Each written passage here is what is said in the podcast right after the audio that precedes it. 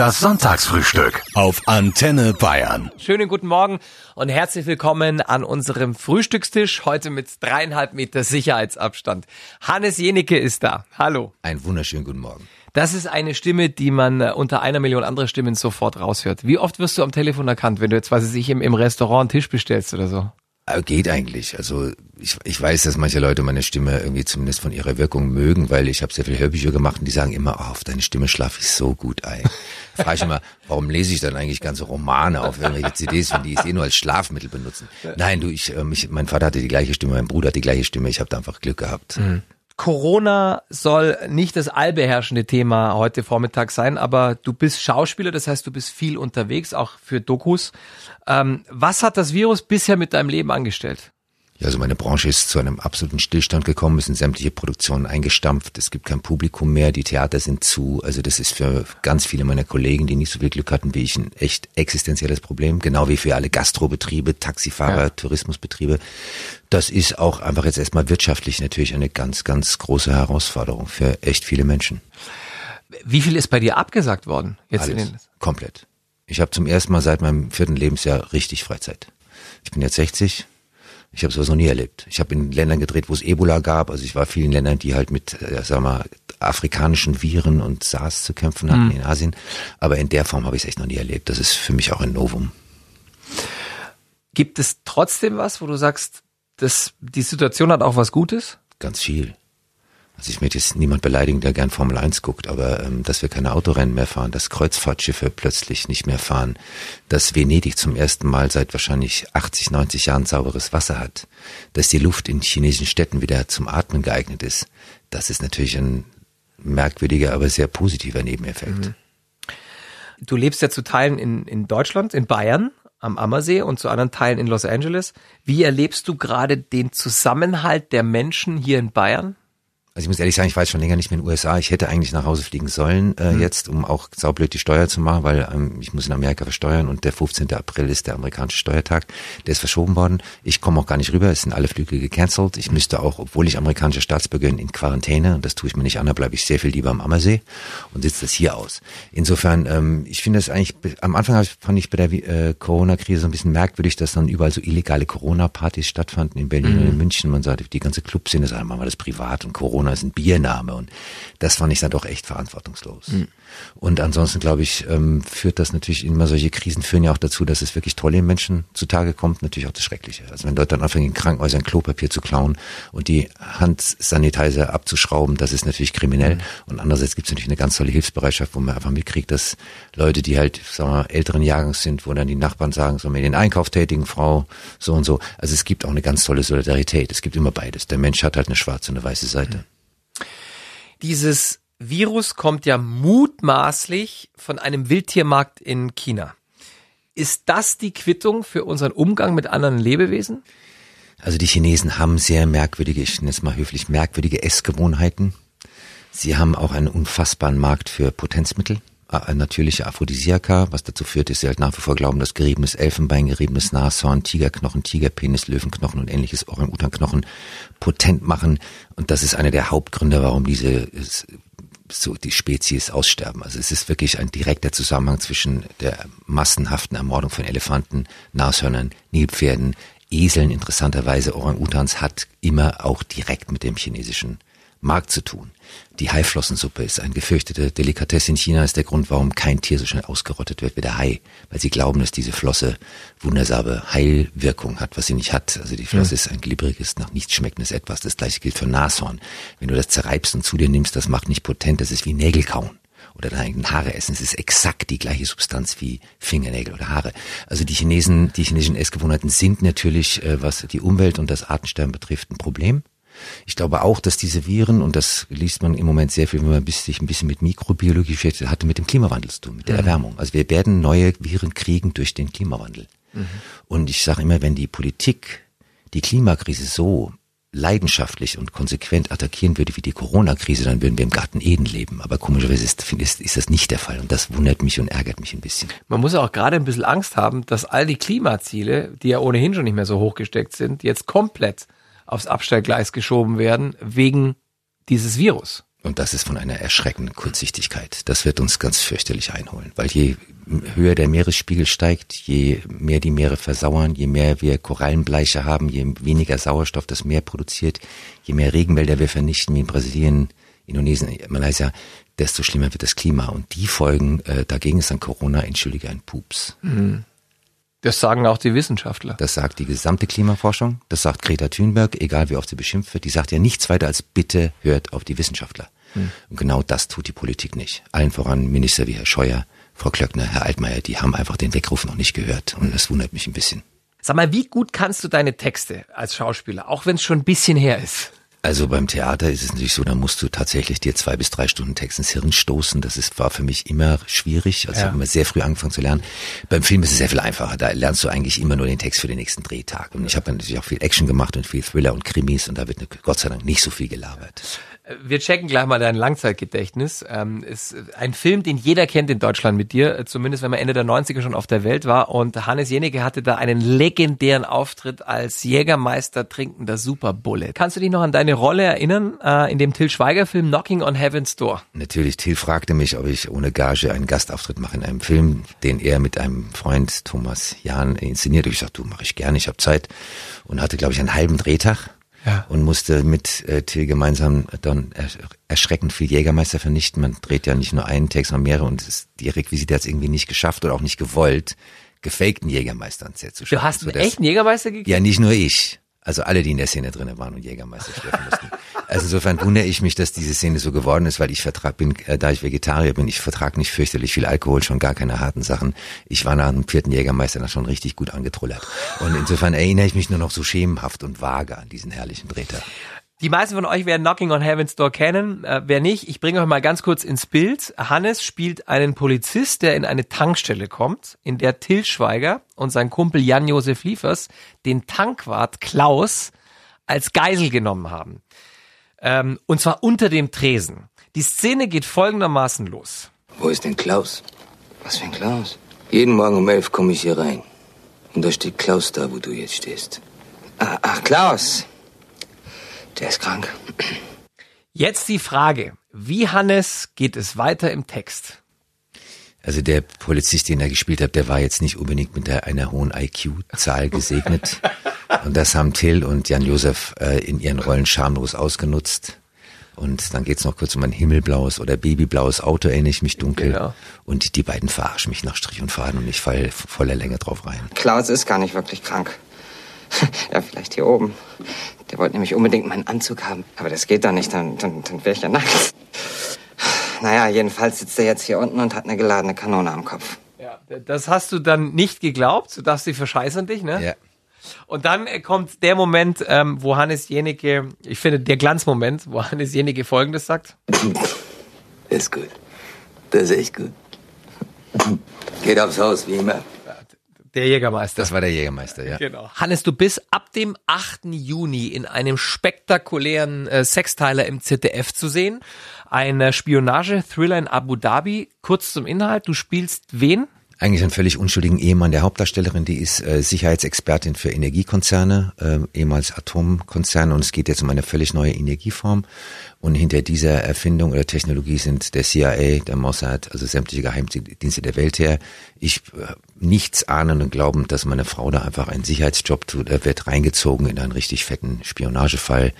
Ich bin eigentlich der Ehemann, der völlig unschuldig in diesen ganzen Was du normalerweise reingezogen wird. Richtig. Ich habe einen, einen Ziehsohn in dem Film, äh, mit dem ich also wir haben, ich musste dreisprachig drehen, also mit äh, den meisten Kollegen Englisch, mit meinem Sohn, weil der aus Paris kommt, jetzt Beutesohn, Französisch, was meinem rostigen Französisch sehr gut getan hat, und mit Janet Hein, die auch mitspielt, Deutsch. Also das war, da haben wirklich, das fand ich toll, alle Nationalitäten ihre, ihre Muttersprache gesprochen. Und das leider wird es in Deutschland natürlich alles durchsynchronisiert, aber im Original ist es wirklich so, dass die Araber Arabisch sprechen, die Engländer Britisch, die Franzosen Französisch. Also es war eine ganz tolle Arbeit. Und mit einem wirklich großartigen kanadischen Regisseur, der hatte vorher Versailles gemacht, auch eine mhm. Riesenserie.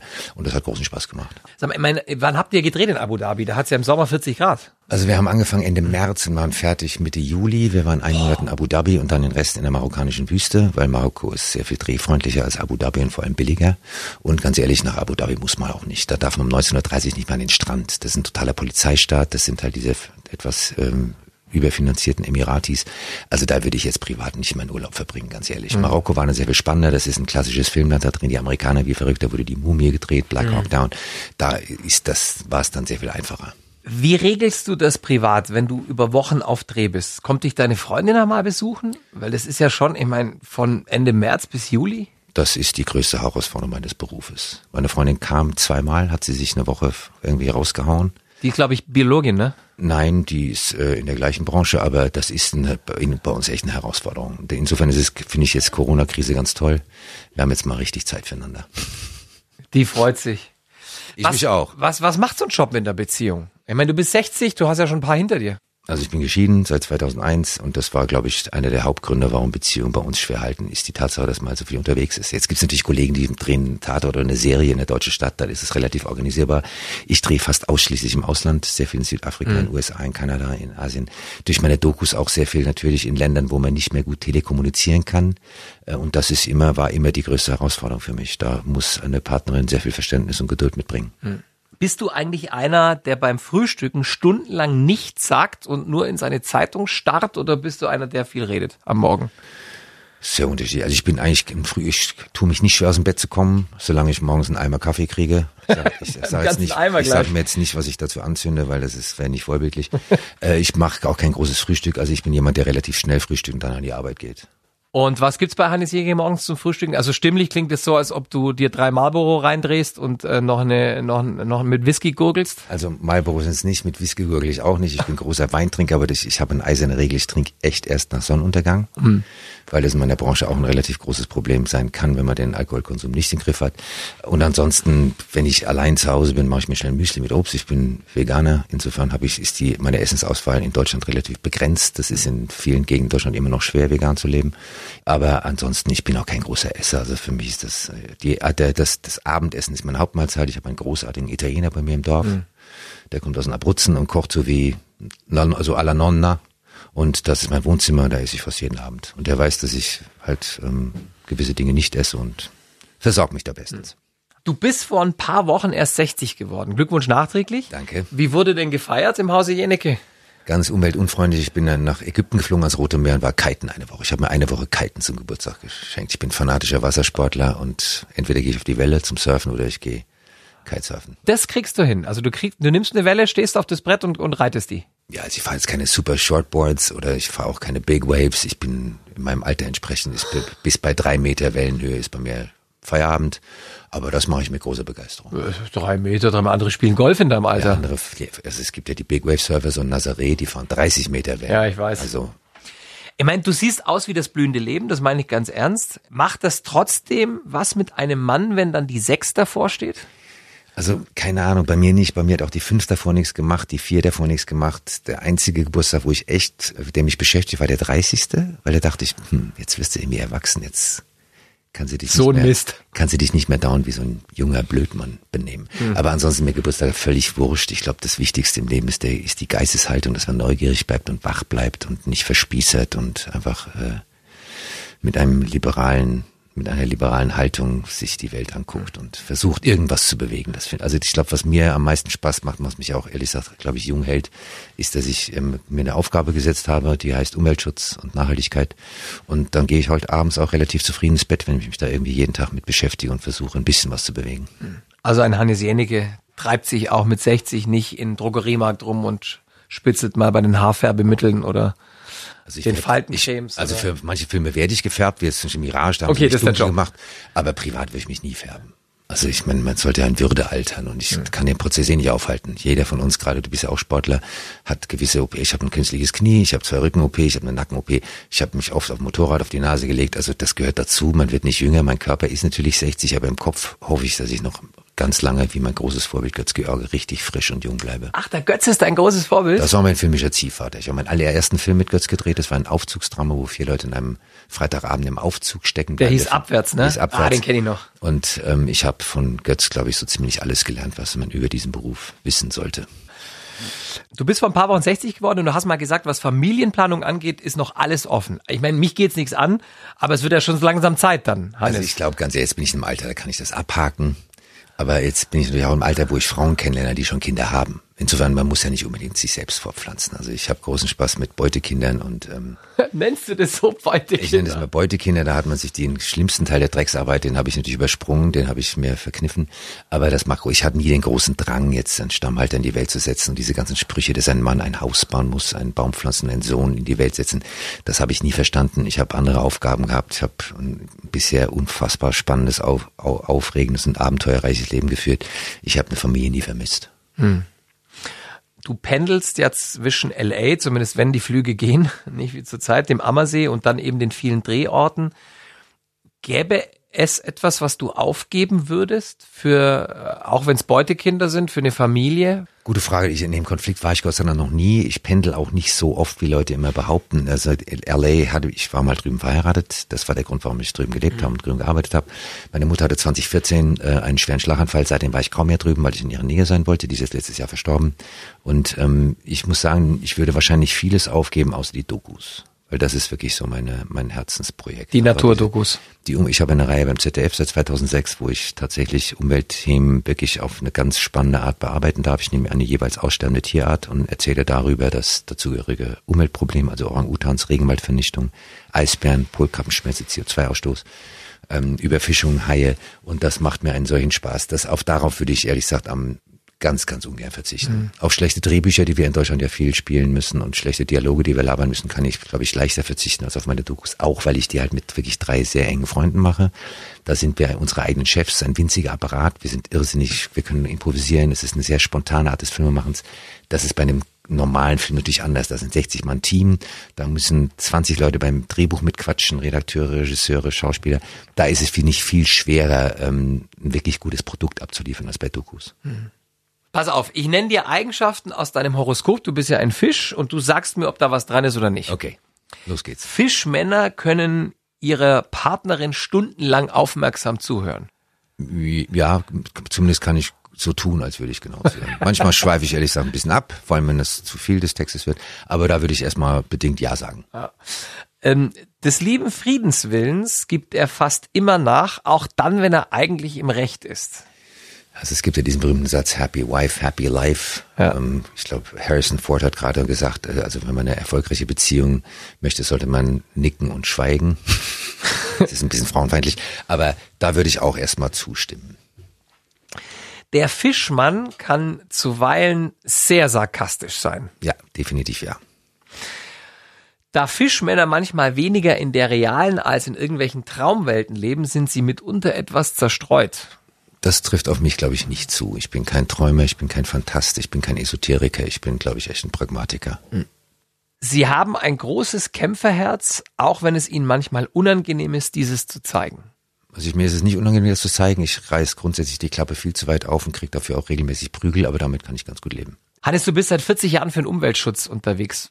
Was macht dir bei all dem, was du gesehen hast, noch Hoffnung? Ganz viele Dinge. Natürlich die Fridays for Future Bewegung macht mir zum ersten Mal erreicht eine Schülerin aus Schweden und ihre Gefolgschaft mehr als alle großen Umweltschützer wie Leonardo DiCaprio, Robert Redford, äh, George Clooney, meine Wenigkeit.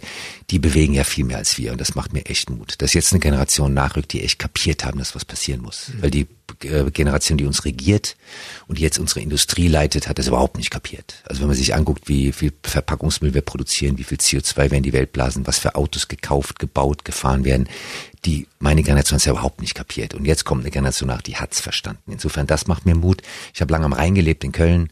Der war in meiner Kindheit, äh, durfte ich nicht mal meinen Fußzeh da reinstecken, hat meine Mutter uns sofort eine geklatscht, weil das eine Giftkloake war. Jetzt gibt's tatsächlich äh, Ecken am Rhein, da kannst du bedenkenlos wieder ins Wasser gehen. Das ist eine Erfolgsgeschichte. Also äh, dass die Grünen in den, zu, in den Umfragen so zugelegt haben, macht mir Mut. Das ist, glaube ich, die Leute wachen auf. Sie kaufen mehr Bio, sie kaufen mehr Fairtrade. Ähm, da passiert was. Ähm, meine größte Sorge ist die Untätigkeit der Industrie in der Politik. Mhm. Weil wenn du anguckst, wie Procter Gamble, Henkel, äh, Coca-Cola, äh, McDonalds und Nestlé produzieren, verpacken, das ist einfach nicht nachhaltig. Das wissen die auch ganz genau, aber sie machen halt einen unfassbaren Umsatz damit. Und wir als Verbraucher marschieren mit wie so eine kleine Herde von Lämmern. Und das ist halt ein großer Fehler, weil unser Geldbeutel ist eine unglaublich mächtige Waffe. Wenn ich vom, äh, im Supermarkt vom Regal stehe, treffe ich ja ganz elementar wichtige Entscheidungen. Ist es Bio? Ist es Fairtrade? Ist es ein unnötig in Plastik eingepacktes Produkt oder eben nicht? Gehe ich zu unverpackt? Und also wir treffen ja als Verbraucher ganz viele Entscheidungen und ich glaube, die Macht müssten wir viel mehr ausspielen. Dann würden auch Konzerne wie Coca-Cola und Procter und Henkel auch alle anders produzieren. Du hast äh, ZDF-Dokus mit bedrohten Arten gedreht, also unter anderem Orang-Utans, Eisbären, Elefanten, Hai. Warum ist es auch für Menschen wichtig, dass es diese Tiere in 50 oder 100 Jahren noch gibt?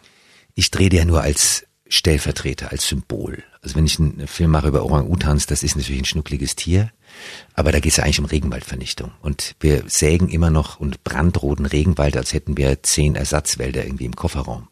Das ist der größte CO2-Speicher der Erde. Das gleiche gilt für das Meer. Wenn das je wärmer das Meer wird, je mehr Korallen bleichen und absterben, desto weniger Sauerstoff produziert das Meer. Also das Tier benutze ich ja nur, um zu illustrieren, was wir der Umwelt antun wenn ich sage, ich mache einen Film über Regenwaldvernichtung, ist es sehr abstrakt. Wenn ich sage, ich mache einen Film über verwaiste Orang-Utan-Babys, deren Mutter gerade aus einer Palmölplantage geschossen wurde, dann versteht das der Zuschauer sehr viel eher.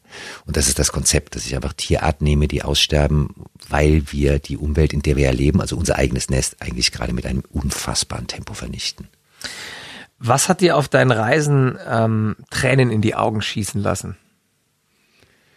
Ganz schlimm Elfenbeinbilderei ganz schlimm Nashornbilderei, wo halt die Tiere oft noch leben, nachdem das Horn oder der Stoßzahn abgesägt wurde und dann verenden die ja kläglich. Wir haben Haie gedreht, die wurden aus dem Meer geholt von asiatischen Fischern da werden nur die Flossen abgeschnitten und der Hai wird ins Wasser zurückgeworfen und verendet innerhalb von zehn, zwölf Minuten, weil er erstickt. Also ich habe da Sachen gesehen, die sind nicht appetitlich. Wir haben Meeresschildkröten gefunden an Longlines, an diesen langen Leinen, die eigentlich für Thunfische gedacht sind, aber da beißt natürlich ein Seelöwe an den, an, der, an den Köder, Schildkröten und die verenden kläglichst aufgrund unseres Fischkonsums. Also die, ich könnte jetzt hier stundenlang weiter erzählen, das sind keine schönen Geschichten, aber das ist oft wirklich hart zum Angucken. Sag mal, machen wir Deutschen gerade einen guten Job in Sachen Artenschutz und Klima? Sehr, sehr durchwachsen, sehr gemischt. Also ich glaube, der Endverbraucher also das Musterbeispiel war für mich das Volksbegehren in Bayern letztes Jahr für den Insekten- und Bienenschutz. Der Endverbraucher, glaube ich, ist echt aufgewacht. Man sieht immer mehr Leute mit eigenen Kaffeetassen, man sieht immer mehr Leute mit Metalltrinkflaschen. Ähm, die Politik schläft munter weiter. Wir schließen ja noch Datteln ans Netz, das neueste und größte Kohlekraftwerk der Bundesrepublik. Der Kohleausstieg soll irgendwann 2038 stattfinden, also in endloser Zukunft. Frau Merkel sagt immer, ja, 2050 sind wir dann ganz sauber, sind wir CO2-neutral. Also die Politik und Industrie schiebt alles vor sich her. Ähm, die Autoindustrie baut nach wie vor möglichst PS-starke SUVs. Also da wundere ich mich ein bisschen. Es gibt Länder, die sind sehr viel weiter als wir. Skandinavien definitiv, Kalifornien, Staaten wie Washington State, Oregon sehr viel weiter als wir. Costa Rica wird das erste Land weltweit, was CO2-neutral ist, ich glaube 2023. Mhm. Also es gibt Länder, die haben uns rechts und links überholt. Selbst Länder wie Ruanda, was man nicht glaubt, die haben 2008 schon die Plastiktüte verboten. Du musst da immer wieder Kritik einstecken, weil du berufsbedingt viel fliegst. Wie rechtfertigst du dich bei sowas? Ich muss meinen Beruf aufgeben. Es gibt nun mal in der Filmbranche gibt's nun mal Destinations oder Ziele, wo ich ohne Flug nicht hinkomme. Klar, wenn ich jetzt einen Film mache über Regenwaldvernichtung, fliege ich mit meiner dreiköpfigen Crew nach Borneo. Das produziert eine große Menge CO2. Ich mache den CO2-Ausgleich. Ich finanziere, ich glaube, mittlerweile acht oder neun verschiedene Wiederaufforstungsprojekte in Indonesien, in Malaysia und Südamerika. Ich bin großer Fan und Unterstützer von Felix Finkbeiner, Plan for the Planet. Äh, ich tue, was ich kann, aber ich müsste meinen Beruf tatsächlich an den Nagel hängen, wenn ich ähm, nicht mehr fliegen würde. Das ist wie einem Piloten zu sagen, du hast eine schlechte äh, CO2-Bilanz. Ich komme ohne Fliegen an die meisten Drehorte nicht hin. Ähm, du lebst ja vegan? Und es, es, ich glaube, das hast du sogar mal gesagt, dass ähm, ein Veganer fünfmal im Jahr um die Welt fliegen kann und immer noch eine bessere CO2-Bilanz hat als ein Fleischesser? Ja, das ist eine Studie, die habe ich gefunden, die kommt von einer, einer Universität in Oxford in England. Die haben tatsächlich ausgerechnet, dass ein Veganer fünfmal um die Welt fliegen darf und immer noch sauberer lebt als ein Fleischesser. Das ist das ein Trend oder wird das die Ernährung der Zukunft? Das muss, das wird definitiv der Ernährung der Zukunft. Weil irgendwann ist der, ähm, ist der Boden, wo Soja angebaut wird, gerade in Argentinien, Brasilien, so kaputt, dass auch kein Soja mehr wächst. Im Moment ist er so, der Regenwald wird abgerodet und dann wird erstmal Futtersoja angebaut. Also der größte Teil ist ja nicht Soja für den menschlichen Konsum, sondern Futtersoja für die Viehproduktion. Vor allem für die europäische. Das muss man und, und, und, nein, der größte Abnehmer von brasilianischem Soja ist McDonald's. Also die Zuliefererbetriebe von McDonald's brauchen natürlich unfassbare Mengen an Viehfutter. Und das ist natürlich Futtersoja. Und das Gleiche, was wissen auch die wenigsten, ich habe gerade eine Doku drüber gedreht, Lachse werden mittlerweile mit Sojapellets ernährt, weil der Futterfisch viel zu teuer ist und viel zu überfischt ist. Das heißt, man hat den Lachs längst zu einem Vegetarier umerzogen, weil es viel billiger ist, als ihn mit Futterfisch zu füttern. Auch dafür wird Regenwald gerodet. Und ähm, insofern, ich glaube, wir werden wahrscheinlich irgendwann noch auf Insekten umsteigen, einfach wegen der Proteinzufuhr. Aber wir werden ganz sicherlich der Fleischkonsum, also ich glaube, der Richard David Precht, den ich sehr bewundere, hat mal gesagt, äh, das Fleisch von heute ist die Zigarette von gestern oder sowas. Also ich Mhm. glaube, irgendwann mit Fleisch. Oh, dann trifft dich ja doppelt hart. Die Zigarette Ich trifft weiß, dich. ich bin, ich habe nie behauptet, ich sei konsequent, ich sündige rund um die Uhr. Ähm, Tabakgenuss gehört zu meinen großen Schwächen, aber äh, ich glaube, dass tatsächlich der, der Fleischkonsum jetzt in den armen Ländern nochmal nach oben gehen wird, weil es ein Statussymbol ist, sich Fleisch leisten zu können. Und ich glaube, bei uns wird es rapide zurückgehen. Hannes, du bist in Frankfurt geboren, du hast deine Kindheit in Amerika verbracht, deshalb hast du einen amerikanischen Pass. Du hast aber in Regensburg dein Abitur gemacht. Wo ist dein Zuhause? Wo fühlst du dich daheim? Also grundsätzlich da, wo meine die Menschen sind, die mir privat am wichtigsten sind. Das ist im Moment in Berlin. Ansonsten habe ich ein wunderschönes Zuhause am Ammersee. Also wenn ich die freie Wahl habe, würde ich immer im Freistaat Bayern leben. Für mich gibt's eigentlich nur die Nordseeküste oder die Bayerische Seenplatte, sage ich immer. Und ich habe ein unfassbar schönes Dörfchen gefunden am Ammersee. Da leben 2000 Menschen. Ich habe einen Bioladen, einen Italiener, äh, eine Bäckerei, eine Apotheke, ich also alles, was man braucht. Und das ist so der Lebensstil, der mir am ehesten vorschwebt. Das Problem ist, ähm, mein Privatleben ist in Berlin. Also tingle ich im Moment, sitze ich sehr viel in der Bundesbahn und zingel zwischen München Hauptbahnhof und Berliner Hauptbahnhof hin und her. Was ist das Erste, was du an Bayern vermisst, wenn du weg bist? Die Natur. Also bei, bei klarem Wetter sehe ich die, die gesamte Alpenkette. Ich habe diesen wunderschönen Ammersee vor mir. Ich habe einen Kajak, ich habe einen kleinen Laser, also ich segel mit großer Begeisterung. Ich habe einen SUP. Also ähm, das Das musst du uns jetzt kurz erklären. Also, äh, was ist ein Laser? ist ein, äh, eine kleine Segeljolle, ist eine Rennklasse. Aha. Die amerikanische Werbung geht so. Laser. Sail it like you stole it. Segelt sie so, als hättest du sie gestohlen. Ist ein extrem schnelles, sehr leichtes Boot, was auch sehr leicht kentert, aber ein unfassbar schönes Spielzeug.